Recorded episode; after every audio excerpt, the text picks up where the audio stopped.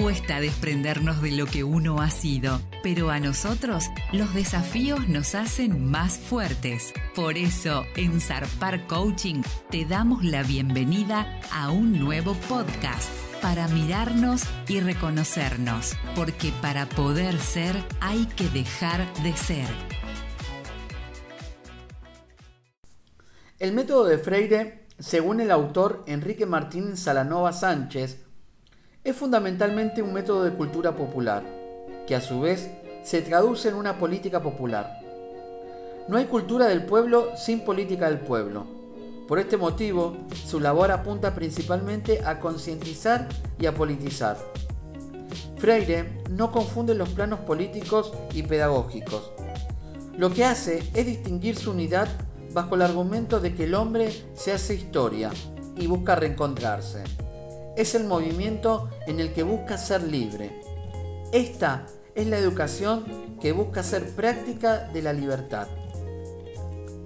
La metodología surge de la práctica social para volver después de la reflexión sobre la misma práctica y poder transformarla.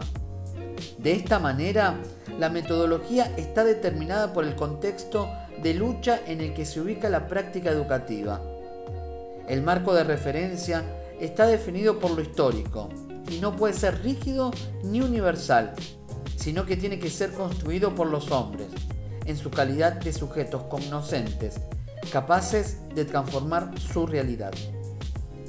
En la manera en que Freire concibe la metodología, quedan expresadas las principales variables que sirven de coordenadas al proceso educativo, como acto político y como acto de conocimiento y estas pueden ser la capacidad creativa y transformadora del hombre, la capacidad de asombro que cualquier persona tiene, sin importar la posición que ocupa en la estructura social, la naturaleza social del acto de conocimiento y la dimensión histórica de éste.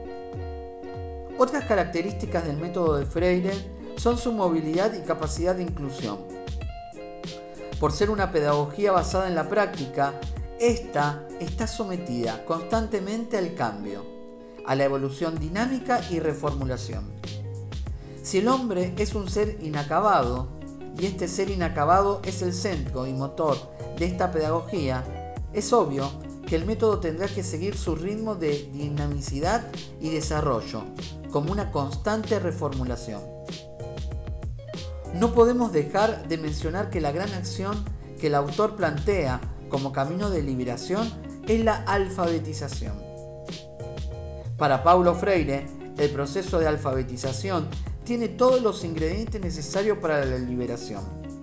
El aprendizaje y profundización de la propia palabra, la palabra de aquellos que no les es permitido expresarse, la palabra de los oprimidos que solo a través de ella pueden liberarse y enfrentar críticamente el proceso dialéctico de su historización.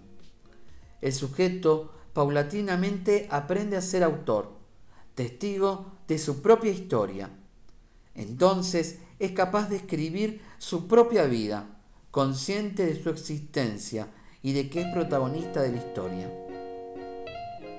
Podemos entender la alfabetización como la conquista que hace el hombre de su palabra, lo que ciertamente conlleva la conciencia del derecho de cada palabra. Paulo Freire es recordado por defender e impulsar un concepto de la educación que favorece al estudiante y lo estimula a desarrollar una conciencia crítica. El educador brasileño será recordado principalmente por su obra pedagógica del oprimido, en la que defendía una concepción de la educación en favor de la liberación de los desfavorecidos a través de una revolución cultural. Entre sus trabajos destacamos la pedagogía de la esperanza y pedagogía de la autonomía. Sus investigaciones han sido traducidas a 35 idiomas y se han convertido en un referente educacional en todo el mundo. Freire impulsó tal como analizamos su propio método de alfabetización, que tuvo influencia en las renovaciones pedagógicas de América Latina, África y Europa durante la segunda mitad del siglo XX, y se ha seguido utilizando en la actualidad en muchas sociedades del mundo. Mi visión de la alfabetización va más allá del mero bla bla, porque implica una comprensión crítica de la realidad social, política y económica en la que está el alfabetizado, indicó Freire en una ocasión. El método freiriano se opone al sistema unidireccional de educación, que es concebido como un instrumento de opresión y plantea la generación de un nuevo vínculo entre profesores y alumnos.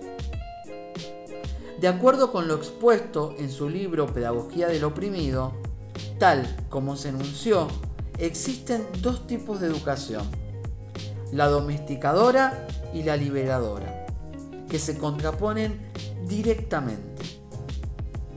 En la primera, se posiciona al profesor como figura central del proceso de enseñanza, por lo que el docente posee el monopolio del conocimiento y es responsable de imponer el saber al alumno, mientras éste adopta una postura pasiva y se limita a memorizar mecánicamente la información suministrada. La educación liberadora fue la propuesta de Freire a la primera opción, como la intención de destruir la pasividad de estos últimos y estimularlos a transformar su realidad. En este contexto, el diálogo cobra una gran importancia, ya que funciona como instrumento de liberación y construcción de la conciencia crítica de los alumnos. El método de enseñanza de la alfabetización que propone Paulo Freire consiste inicialmente en el estudio del contexto, para determinar y registrar el vocabulario utilizado en el medio cultural de los alumnos. Posteriormente, se seleccionan palabras generadoras o generativas entre el vocabulario descubierto, es decir, aquellas que poseen mayor contenido emocional y que además son capaces de generar otras. Finalmente, ocurre el proceso real de alfabetización, que para Freire ocurre inicialmente en sesiones de motivación. El desarrollo de materiales de aprendizaje y la descodificación en la que los alumnos promueven nuevas combinaciones a partir de las palabras generadoras. En definitiva, es un honor que en este espacio podamos aprender sobre uno de los teóricos más influyentes en el ámbito de la educación durante el siglo XX y este se llama Paulo Freire. Esta sesión se acabó. Ahora es tu turno de accionar. Recordá suscribirte y recibir el mejor contenido diario para tu desarrollo personal, educativo y de liderazgo.